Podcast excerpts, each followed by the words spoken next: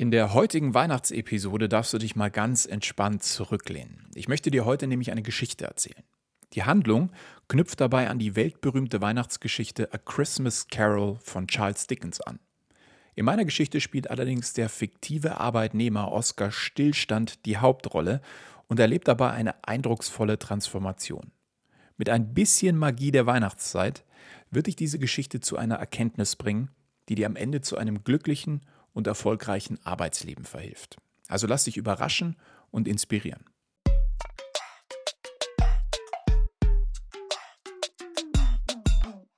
Herzlich willkommen zu einer neuen Folge Karriere denken, dein Podcast für Insiderwissen, Erfolgsstrategien und Impulse im Job. Von und mit mir, Karriereguru Tobias Joost. Theodor war nicht mehr da, darüber gab es keinen Zweifel. Sein Schreibtisch war leer und damit war es amtlich. Wusste Oskar Stillstand, dass er nicht mehr da war? Klar wusste er es. Wie sollte es auch anders sein? Oskar und Theodor waren über ein Jahrzehnt Bürokollegen gewesen. Theo war auch sein einziger Freund in der Firma gewesen und Oskar war deshalb der einzige Leidtragende, denn sonst vermisste ihn niemand. Oskar und Theodor waren praktisch die Unsichtbaren in der Firma gewesen und Theodor war nun nicht mehr da. Und selbst an diesem traurigen Tag fragte niemand nach Theodor oder nach Oskar Stillstand. Es war, als wäre Theodor nie in dieser Firma gewesen. Und so absolvierte Herr Stillstand diesen Arbeitstag wie alle anderen Arbeitstage auch. Ungesehen, unbemerkt und ohne Anerkennung oder Wertschätzung. Niemand grüßte ihn freundlich oder fragte nach seinem Befinden. Und gerade das gefiel ihm. Denn so konnte er das Gefühl, das ihn manchmal angesichts seiner hoffnungslosen Arbeitssituation in den Sinn kam, leichter sagen, bleib weg. Und das war einfach, was ihm gefiel. Oder zumindest ließ es sich so leichter ertragen. Seine Führungskräfte nahmen ihn als selbstverständlich wahr, wie den klapprigen Drucker in der kleinen Kammer hinter der Kaffeeküche oder den Aktenschrank, der nur geöffnet wurde, wenn die digitalen Möglichkeiten mal wieder kurzfristig versagten. Oskar tat, was ihm aufgetragen wurde, nicht mehr und nicht weniger. Seine Pausen verbrachte er allein an seinem Arbeitsplatz, indem er durch sein Handy scrollte und seine mitgebrachten Stullen mit Leberwurst aß. Und zwar immer mit Leberwurst. Er vertiefte sich in das wundervolle Leben anderer Menschen, die erfolgreich und glücklich waren, herrliche Orte besuchten und Erlebnisse teilten, die Oscar sich auch für sein Leben wünschte, aber wohl nie erreichen würde. Die tägliche Arbeitsroutine machten seine Gesichtszüge starr und unnahbar, sein Gesicht fahl und ausdruckslos und seine Augen leblos und gleichgültig. Sein Haar lag fest an seinem Haupt, als würde er eine Last darauf liegen haben. Ja, er schleppte seine ungeliebte Welt immer mit sich herum, Tag ein, Tag aus, und schaute manchmal mit Neid, manchmal fassungslos und manchmal auch nur ohne jegliches Gefühl auf die Erfolge seiner Kollegen und Kolleginnen. Er trug diese resignierende Teilnahmslosigkeit in seinem tiefsten Inneren und auch kleine Erfolge, die nur sehr gelegentlich sein Arbeitsleben streiften, machten sein Leben nicht lebendiger oder farbenfroher. Herr Freudenreich aus Abteilung 3 betrat plötzlich sein Büro. Seine Augen glänzten und sein Mund lächelte. Na, schon in Weihnachtsstimmung? fragte er total happy und Oskar zuckte zusammen, da er nicht damit gerechnet hatte, angesprochen zu werden. Pah, Dummes Zeug, antwortete er. Wie soll ich denn in Weihnachtsstimmung kommen? Welches Recht haben wir, glücklich zu sein? Das Jahr war gut für die Bosse, aber was haben wir bekommen? Was hast du abbekommen? Was sollte dich denn in Weihnachtsstimmung bringen? Du bist ein armer Buchhalter. Aber du, sagte der Buchhalter, hast einen guten Job und nächstes Jahr werden neue Abteilungsleiter gesucht und wir können uns bewerben und auf die Erfolgswelle aufspringen. Pah, dummes Zeug, sagte Oskar wieder. Ich lebe in einer Welt voller Narren, die sich abrackern und nichts dafür erhalten. Also lass mich bloß in Ruhe mit deiner Weihnachtsstimmung. Wäre es nicht besser, wenn wir uns überlegen, wie wir noch mehr auf die Unternehmensziele einzahlen, damit auch wir von dem Aufschwung der Firma profitieren? fragte der Buchhalter. Pah, dummes Zeug, sagte Oskar zum wiederholten Male und fügte hinzu, dafür gibt es doch Arbeitsämter und Bürgergeld. Ich kann daran nichts ändern. Theodor hatte auch immer diese irren Ideen, aber er ist irgendwie nie was draus geworden und jetzt ist er weg. Aber wer nicht arbeitet, belastet unseren Staat und schadet unserer Wirtschaft, wandte der kluge Buchhalter ein. Und diese hoffnungslosen Menschen haben oft nicht mal genug zu essen oder die Wohnung warm zu heizen. Na dann, meinte Oskar gefühlslos, ist es doch besser, wenn sie erfrieren oder an Hunger sterben. Der Buchhalter sah ein, wie vergeblich weitere Versuche sein würden und verließ Oskars Büro, ohne sich von der schlechten Stimmung anstecken zu lassen und um seine Weihnachtsstimmung mit anderen Kollegen und Kolleginnen zu teilen. Die Uhr schlug fünf und Oskar ließ seinen Stift fallen und machte Feierabend. Er ließ alles so liegen, wie es war. Es wird auch morgen noch genauso da sein und übermorgen und am Tag darauf. Also ging er einfach, so wie er es immer tat. Er nahm seinen Mantel und ging nach Hause, ohne dass die Kollegen, die noch schwatzend herumstanden, ihn bemerkten. So still und leise, wie er heute Morgen gekommen war. Zu Hause in seinen vier Wänden war er so sicher und komfortabel, wie er es sich wünschte. Behutsam öffnete er die Holzkiste auf seinem polierten Schreibtisch, den er bei der Renovierung aus dem Büro hatte mitnehmen dürfen, und betrachtete seine Schätze. Jede Uhr war ein Juwel. Zu teuer für eine Reparatur waren sie in seiner Firma in der grauen Abfallkiste gelandet, weggeworfen, wie ein zerrissenes Hemd, das Herz rausgerissen und zerlegt in unzählige Einzelteile. Theodor hatte ihm ab und an eine Handvoll davon mitbringen dürfen. Er konnte gut mit der Abteilungsleiterin, die mit der Kiste zwar nichts anfangen konnte, aber ein Herz für Nachhaltigkeit und Wiederverwertung hatte. Oskar hielt einen Moment inne und betrachtete den tickenden Uhrzeiger seiner Lieblingsuhr, der an die verrinnende Zeit mahnte. Damals hatte er sich für die Computerabteilung beworben, die eine neue Software für Uhrendesigns entwickelt hatte. Er wollte Uhren entwerfen und sie bauen, und er wollte, dass jeder mehrmals am Tag auf das blickte, was er geschaffen hatte, auf seine Uhren. Doch dann war alles anders gekommen. Heute programmiert er nur noch die Lage des Logos auf Uhren, die in einer anderen Abteilung erschaffen wurden. Sorgsam legte er die Uhr zurück, bedeckte sie mit einem Stück dunkelblauem Samt und schloss den Deckel. Dann ließ er sich in den Sessel fallen, schaltete den Fernseher ein und war kurz darauf eingeschlafen. Bis plötzlich sein ehemaliger Kollege Theodor vor seinem Sessel erschien. Bin ich tot? schrie Oskar, als er Theodors Geist sah, der über und über mit Ketten und Schlössern behängt war. Theo ignorierte die Frage und rasselte mit seinen schweren, langen Ketten. Ach, mein Leben ist verwirkt, schrie er. Sieh dir diese Ketten an, die habe ich selbst geschmiedet, Glied für Glied, mit meinem eigenen Willen schmiedete ich sie, mit meinem eigenen Willen trug ich sie mit mir herum, aber jetzt frage ich mich, warum? Die Ketten gaben fürchterliche Geräusche von sich, die in Oskars Ohren brannten. Und wie lang sind deine Ketten? fragte der Geist weiter. Wenn du sie nicht abstreifst, dann wirst du wie ich für immer damit durch die Dunkelheit wandern. Du wirst bereuen, was du nicht getan hast, bereuen, was du versäumt hast und bereuen, dass du nicht das Leben gelebt hast, was dich wirklich glücklich gemacht hätte. Du wirst das Erdenleben zu kurz finden, um der zu werden, der du tief im Inneren eigentlich bist. Der Geist rasselte wieder mit seinen fürchterlichen Ketten. Mein Beruf hätte meine Rettung sein können, meine Leidenschaft, mein Glück. Doch ich habe die unzähligen Tropfen in diesem riesigen Ozean nicht gesehen. Ich war nicht bereit, dem Ozean entgegenzutreten, ihn aufzuwühlen und mich auf der nächsten Welle zum Leben tragen zu lassen, das ich mir eigentlich auf Erden wünschte. Und jetzt ist es zu spät. Der Geist sank in sich zusammen und die langen, schweren Ketten schlugen mit ohrenbetäubenden Lärm auf den kahlen Steinboden. Warum nur bin ich immer mit gesenktem Kopf durch die Welt gegangen? Hätte mir denn niemand einfach den Weg weisen können? Oskar schwieg. Die Angst lähmte seine Zunge. Ich weiß nicht, warum ich mich dir heute sichtbar zeigen kann, sagte Theodors Geist. Seit Tagen sitze ich unsichtbar neben dir im Büro. Oskar wurde es unbehaglich zumute. Diese Vorstellung gefiel ihm keineswegs, dass ein Toter ihn zu seiner Arbeit begleitete. Heute Nacht will ich dich warnen, denn du bist immer ein guter Freund gewesen, fuhr Theos Geist fort. Ich schicke dir drei Geister, die dir ersparen, was mir im Leben und im Tod widerfuhr, und zeigte auf seine Ketten.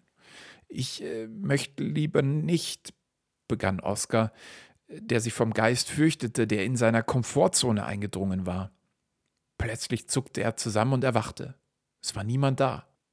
Er schüttelte sich und dachte einen Moment über den Traum nach. Er sah an sich herunter, konnte aber keine Ketten entdecken. Nichts hielt ihn fest oder hinderte ihn daran zu tun, was er wollte. Was er aber nicht sah, war die Tatsache, dass er schon lange nicht mehr tat, was er wollte, sondern das, was er musste, um seinen Lebensunterhalt zu finanzieren. Während er noch über seinen seltsamen Traum nachdachte, erschien ein Geist, direkt vor seinem nachdenklichen Gesicht. Er wich zurück, kniff sich in den Arm und blinzelte. Er war wach. Oder vielleicht nicht? Draußen war es dunkel geworden. Nur eine einsame Straßenlaterne schickte einen kalten silbernen Strahl in sein Wohnzimmer und erhellte das ernste Gesicht des Geistes. Von weitem hörte er die Kirchturmuhr zur zwölften Stunde schlagen. Wer bist du? fragte Oskar. Der Geist deiner vergangenen Arbeitszeit, antwortete der Geist und streckte die Hand nach ihm aus. Oskar wich zurück, bis er die kalte Hand des erloschenen Kamins in seinem Rücken spürte. Er wollte argumentieren, dass es draußen kalt und dunkel sei und es kaum der richtige Zeitpunkt für einen Spaziergang war, aber die Hand ergriff ihn. Nicht zwar unsanft, aber bestimmend, und er fühlte, wie er leicht und schwerelos von dieser Hand geführt wurde. Auf den Straßen grüßten sich Menschen, blieben stehen und plauderten, und Oskar erkannte in ihnen seine Kollegen.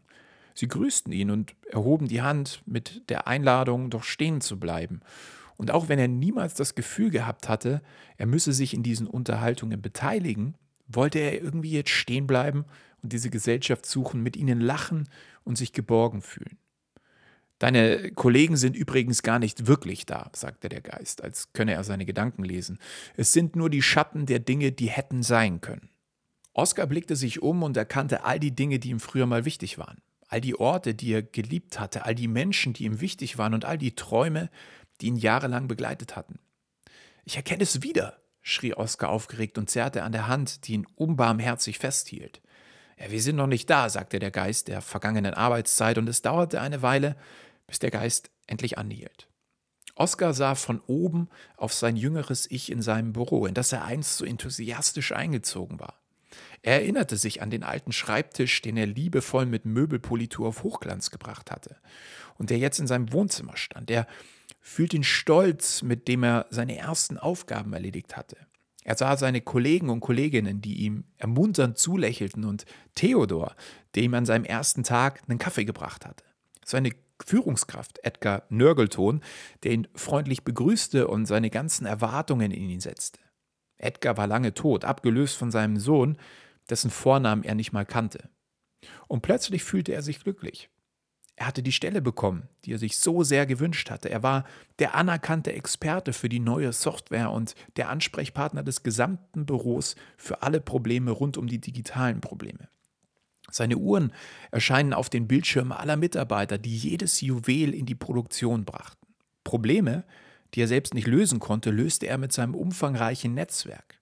Ein Anruf, eine Mail genügte und er hatte jedes Problem im Griff. Jeder kannte seinen Namen und wusste, wie unentbehrlich er war. Dann sah er sich in einem Meeting eine Rede halten und sein Team applaudierte ihm eine Standing Ovation. Theodor war sogar auf seinen Stuhl gestiegen, hatte beide Finger in den Mund gesteckt und so laut gepfiffen, dass Oskar es jetzt noch hören konnte. Er war so glücklich gewesen, so voller Vorfreude auf alles, was da noch kommen sollte. Er hatte große Pläne gehabt, aufsteigen wollte er, dazulernen und allen zeigen, was in ihm steckt. Seine Führungskräfte mit seinen innovativen Ideen begeistern. Für einen Moment fühlte er die alte Begeisterung und die Wärme in seinem Büro, die seine Kollegen und Kolleginnen mitbrachten.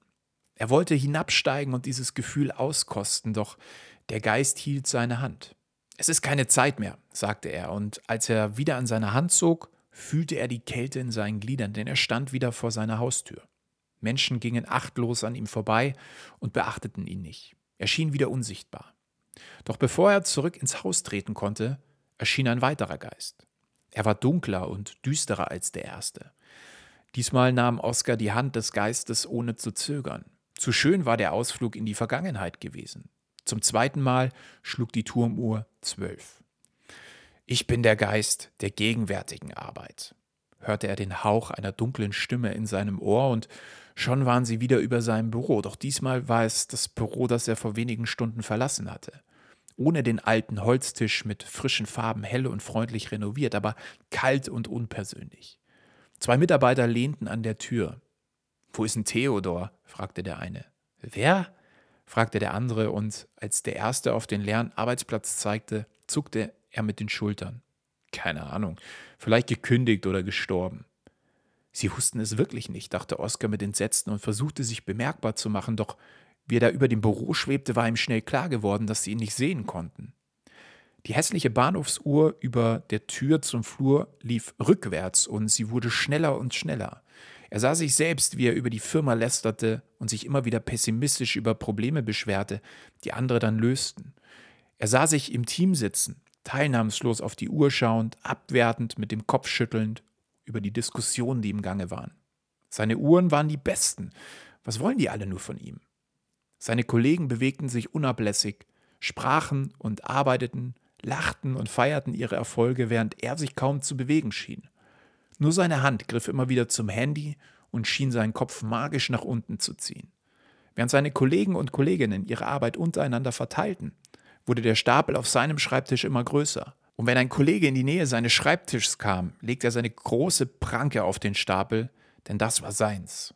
Er sah, wie ihn eine einzige Aufgabe stundenlang beschäftigte, unterbrochen von seinen Ausflügen in die Welt der sozialen Medien, wie er feilte und korrigierte, um es zu perfektionieren, müde ins Büro kam, träumend herumsaß, noch ganz vertieft in die wundervollen Bilder fremder Menschen auf Instagram. Und er sah, wie andere in der Zeit ihren Schreibtisch leerfegten, ihren Mail-Eingang leerten und sich bereits aufmachten, neue Aufgaben heranzuschaffen. Er konnte ihre Motivation spüren, ihre Freude, etwas zu erreichen, während er den Kopf einzog und tat, was er tun musste, um seinen Job irgendwie zu behalten. Und dann war das Büro leer. Der Sohn von Edgar Nörgelton trat ein, begleitet von einem weiteren Mann im Anzug. Oskar ärgerte sich, dass er nicht mal den Namen seines Bosses wusste. Hier wäre Ihr Schreibtisch, sagte er und zeigte auf Theodors leeren Arbeitsplatz. Ihr Vorgänger hat kein großes Loch hinterlassen, also Sie werden das meisterhaft übertreffen, sagte er. Ist er in Rente gegangen? fragte der Neue, und Oskar fand das ziemlich dreist. Die Jugend heutzutage, dachte er, immer wollen sie alles wissen und alles ändern. Nee, ich glaube nicht, antwortete der Sohn von Edgar Nörgelton gedehnt. Ich glaube, er ist einfach so gegangen. Vielleicht ist er auch verstorben. Oskar fühlte einen eisigen Schauer über sein Herz laufen. Niemand konnte sich nach nur einem Monat noch an Theo erinnern. Hier, sagte Nörgeltons Sohn und zeigte auf einen Arbeitsplatz in der Mitte des Raumes. Hier sitzt einer unserer fähigsten Mitarbeiter, Herr Freudenreich, der Sie in den ersten Wochen unterstützen wird. Und hier, er zeigte auf Oskars Schreibtisch, er öffnete den Mund wie ein Fisch auf dem Trocknen und schien zu überlegen, hier sitzt ein äh, langjähriger Mitarbeiter, der Herr, er schien nach den Namen zu suchen. Er wird Sie sicher nicht stören, beendete er den Satz. Oskar hatte genug gesehen. Oskar Stillstand! schrie er noch seinen Namen in das Büro hinunter, aber natürlich konnte ihn niemand hören. Er kniff die Augen zusammen und hätte sich am liebsten die Ohren zugehalten, wenn der Geist seine Hand nicht fest im Griff gehabt hätte. Sich nur ein Ohr zuzuhalten, hätte ja auch keinen Sinn ergeben. Und während er noch darüber nachdachte, spürte er den eisigen Wind dieser vorweihnachtlichen Winternacht in seinem Gesicht, denn er stand wieder alleine vor seiner Haustür. Auf den Straßen war es ruhig geworden. Die Uhr schlug bereits zum dritten Mal zur zwölften Stunde. Und Oskar fand das nicht mal merkwürdig. Er versuchte gar nicht erst die Tür zu öffnen. Also gut, dachte er, noch ein Geist. Denn schließlich hatte Theo in seinem Traum ja von drei Geistern gesprochen. Und dann habe ich meine Ruhe. Und er wartete. Seine Gedanken drehten sich in einem unaufhörlichen Karussell, und je mehr er an den ersten Ausflug in seine Vergangenheit dachte, desto schneller drehte es sich. Wo waren seine Ambitionen geblieben, seine tägliche Vorfreude auf die Arbeit, seine Freude an den kleinen und großen Erfolgen? Was war mit seinem umfassenden Netzwerk geschehen? Wann war sein Wissen und seine Expertise nutzlos geworden? Weil er sich nicht weitergebildet hatte? Wann hatte der Sohn von Edgar Nörgeltorn einfach seinen Namen vergessen oder hat er ihn vielleicht noch nie gewusst? Was hat er getan, um von seinen Kollegen ignoriert zu werden? Er erinnerte sich an lebhafte Gespräche, bei denen er im Mittelpunkt gestanden hatte, an Missverständnisse, denen er nicht auf den Grund gegangen war, und an seine Lustlosigkeit, sich weiter an Diskussionen zu beteiligen, die er nicht gewinnen konnte. Er erinnerte sich an Tage, an denen das Büro leer gewesen war, weil alle an Fortbildungen teilgenommen hatten. Und an seinen Ärger, als ihm das Verständnis für seine Arbeit verloren gegangen war. Du wartest auf mich? Es war eher eine Feststellung als eine Frage und Oskar zuckte zusammen. Er nickte dem Geist zu und streckte ihm die Hand entgegen. Du musst der Geist der zukünftigen Arbeit sein, sagte er, denn er kannte ja die Weihnachtsgeschichte von Charles Dickens. Also zeig mir, wie meine Zukunft aussieht. Na, mach schon. Nein, sagte der Geist, ich zeige dir, wie deine zukünftige Arbeit aussehen könnte. Ob du diese Extrameile gehen möchtest, das musst du am Ende selbst entscheiden. Und wenn du dich dagegen entscheidest, dann wird deine Gegenwart auch deine Zukunft sein. Und die hast du ja schon gesehen. Kurz darauf waren sie wieder in seinem Büro. Doch es sah anders aus. Auf den Wänden prangten Plakate seiner Uhren, die er in seiner Vorstellung schon längst gebaut hat. Sein Schreibtisch war größer und stand zentraler, nicht mehr zusammengekauert in seiner kleinen Ecke. Er war umringt von Mitarbeitenden, die kamen und gingen. Sie steckten die Köpfe über seinem Bildschirm zusammen, nickten und lachten, nahmen die Uhren in die Hand, die er auf seinem Schreibtisch ordentlich auf einer schwarzen Samtunterlage aufgereiht hatte, hielten sie sich ans Handgelenk, und er sah die zustimmenden Gesichter um sich herum. Wer bin ich? fragte er den Geist, der immer noch seine Hand hielt. Der, der du sein willst, sagte der Geist. Edgar Nörgeltons Sohn kam herein und schlug ihm anerkennend auf die Schulter, als er ihm eine kleine Schatulle mit drei weiteren funkelnden Uhren brachte. Sie sind ein Genie, Herr Stillstand, sagte er. Das waren unsere absoluten Weihnachtsverkaufsschlager. Dann sagte der Geist, so, die Zeit ist um und zog ihn fort, obwohl Oskar gerne noch geblieben wäre.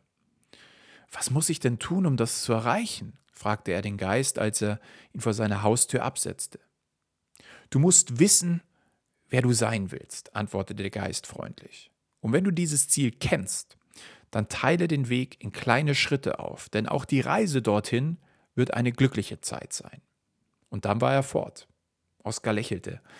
Er nutzte die Weihnachtstage und schrieb einen Masterplan.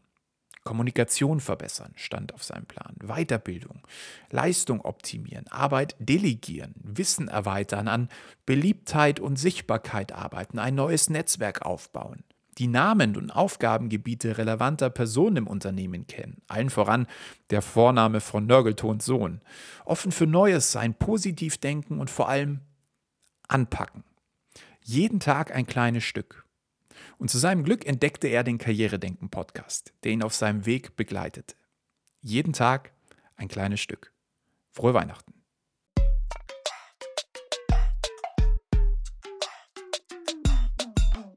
Das war Karrieredenken, dein Podcast für Insiderwissen, Erfolgsstrategien und Impulse im Job.